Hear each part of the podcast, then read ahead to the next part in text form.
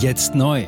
Entdecken Sie Epoch TV mit investigativen Dokumentationen und exklusiven Interviews. EpochTV.de Willkommen zum Epoch Times Podcast mit dem Thema Erste Lesung. Startschuss zur Haushaltsdebatte im Bundestag. Kritik an ausufernden Sondervermögen. Ein Artikel von Reinhard Werner vom 5. September 2023. Am Dienstag begann im Bundestag die Haushaltsdebatte zum Etatentwurf von Minister Lindner. Dieser betonte, die Schuldenbremse werde erneut eingehalten. Kritiker weisen hingegen auf die Größe der Sondervermögen hin. Insgesamt vier Tage wird der Bundestag in erster Lesung über den Haushaltsentwurf debattieren, den Bundesfinanzminister Christian Lindner am Dienstag, 5. September vorgestellt hat. Am Freitag gehen die Vorlagen zur weiteren Beratung an den Haushaltsausschuss. Am 1. Dezember soll er beschlussreif sein. Zu Beginn der Haushaltsdebatte verteidigte der Minister seinen Entwurf. Er verwies unter anderem darauf, dass dieser allen Herausforderungen zum Trotz bereits zum zweiten Mal in Folge die Schuldenbremse einhalte. Minister Lindner lobt seinen Etat für Einhaltung der Schuldenbremse. Lindner erklärte, mit dem Entwurf beginne die Rückkehr zu langfristig tragfähigen Staatsfinanzen. Es werde deutlich, dass für neue uferlose Schulden kein Raum mehr sei. Der Minister wies darauf hin, dass sich allein die Zinskosten im kommenden Jahr auf 37 Milliarden Euro belaufen würden. Dies sei mittlerweile doppelt so hoch wie der Etat der Bildungs- und Forschungsministerin und entspreche einer Verzehnfachung gegenüber 2021. Immerhin seien an Ausgaben etwa 30 Milliarden Euro weniger vorgesehen als im laufenden Jahr. Lindners Entwurf für 2024 sieht an solchen insgesamt 445,7 Milliarden Euro vor. Die Gesamtausgaben lägen etwa um ein Viertel über jenen des Vor-Corona-Jahres 2019. Die geplante Neuverschuldung von 16,6 Milliarden Euro genüge jedoch den Vorgaben des Grundgesetzes. Neben dem Etatentwurf für 2024 geht es in der Haushaltsdebatte auch um die mittelfristige Finanzplanung bis einschließlich 2027. Mittlerweile keine Rücklagen mehr vorhanden. Anders als im laufenden Jahr kann der Minister hinsichtlich des Haushalts für 2024 nicht mehr auf Rücklagen zur Absicherung der Schuldenbremse zurückgreifen. Die Inflation bleibt zudem hoch, die Zinslast, hohe Tarifabschlüsse und der andauernde Ukraine-Krieg sorgen für zusätzlich steigende Kosten. Sparen will Lindner unter anderem an den Bundeszuschüssen für die Rentenkassen und die gesetzliche Pflegeversicherung. Bezüglich der Krankenkassen soll der Zuschuss formal stabil bleiben, allerdings sollen Sonderzuschüsse aus den Corona-Jahren wegfallen. Die Einkommensgrenze für die Zahlung von Elterngeld will die Ampel auf 150.000 Euro halbieren. Die Sparvorhaben des Haushaltsentwurfs treffen jedoch auch Freiwilligendienste, Beratungsstellen für Flüchtlinge, Radwegeprogramme oder das Programm Demokratie leben. Aber auch Polizei, Nachrichtendienste und Projekte zur Digitalisierung müssen sich auf Kürzungen im Bereich der Sachmittel gefasst machen. Sondervermögen. Bundesrechnungshof mahnt zu Abstand von Mischfinanzierung. Bereits im Vorfeld der Haushaltsdebatte waren die Sondervermögen in den Fokus der Öffentlichkeit gerückt. Der Bundesrechnungshof hatte deutliche Kritik an deren Umfang geübt.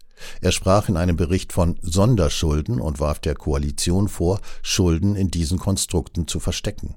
Dies lasse die reale Nettokreditaufnahme ansteigen und stelle das Budgetrecht des Parlaments in Frage.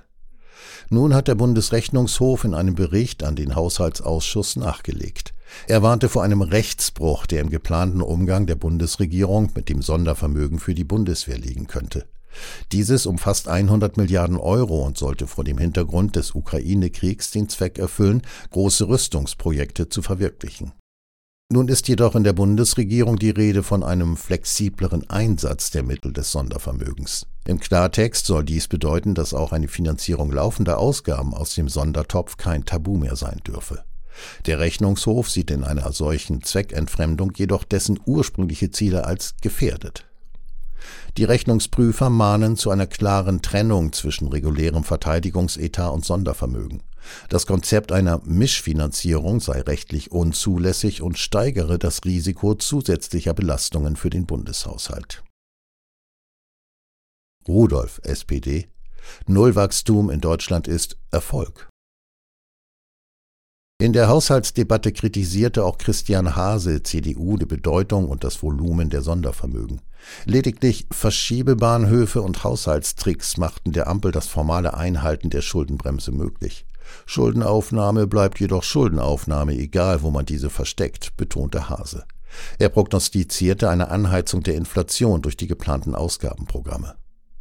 Thorsten Rudolph, SPD, hingegen verteidigte die Politik der Ampel. Er sieht im deutschen Nullwachstum einen Erfolg. Immerhin hätten andere Länder nicht die hohe Abhängigkeit von russischem Gas gekannt. Die langfristigen Wachstumschancen Deutschlands seien intakt. Die Union pflege Alarmismus, indem sie Deutschland als Krankenmann der Weltwirtschaft darstelle. Von Seiten der AfD kritisierte Carsten Hilse einen zur Religion erhobenen Klimaschutz. In Anlehnung an die Aussage vom Bundeswirtschaftsminister Robert Habeck äußerte der Politiker Beim Wirtschaftswachstum sind wir nicht letzter, es ist nur keiner mehr hinter uns. Hilse forderte eine Auflösung des Klima- und Transformationsfonds, ein Ende der CO2-Bepreisung und eine Rückkehr zur Kernkraft. Grüne stellen sich in Haushaltsdebatte hinter den Kurs der Ampel. Für die Grünen verteidigte Andreas Audretsch die Haushaltspolitik der Ampel.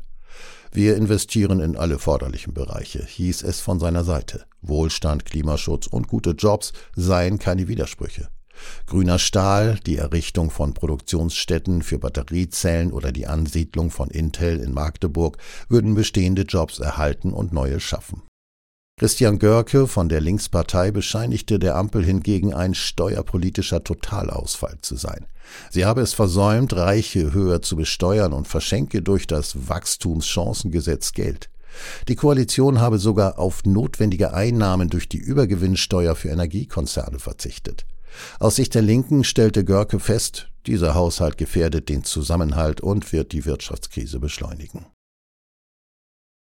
Sozialverbände nehmen Anstoß an Kürzungen.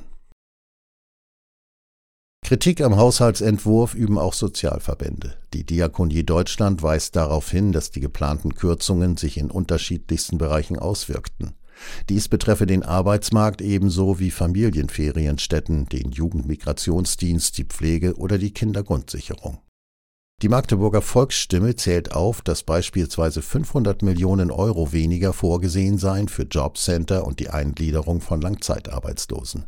Für die Förderung des freiwilligen sozialen Jahres stünden 78 Millionen Euro weniger zur Verfügung. Und statt 12 Milliarden Euro für die Kindergrundsicherung, die Bundesfamilienministerin Lisa Paus gefordert hatte, gebe es ganze 2,4 Milliarden Euro. Jetzt neu auf Epoch TV. Impfgeschichten, die Ihnen nie erzählt wurden.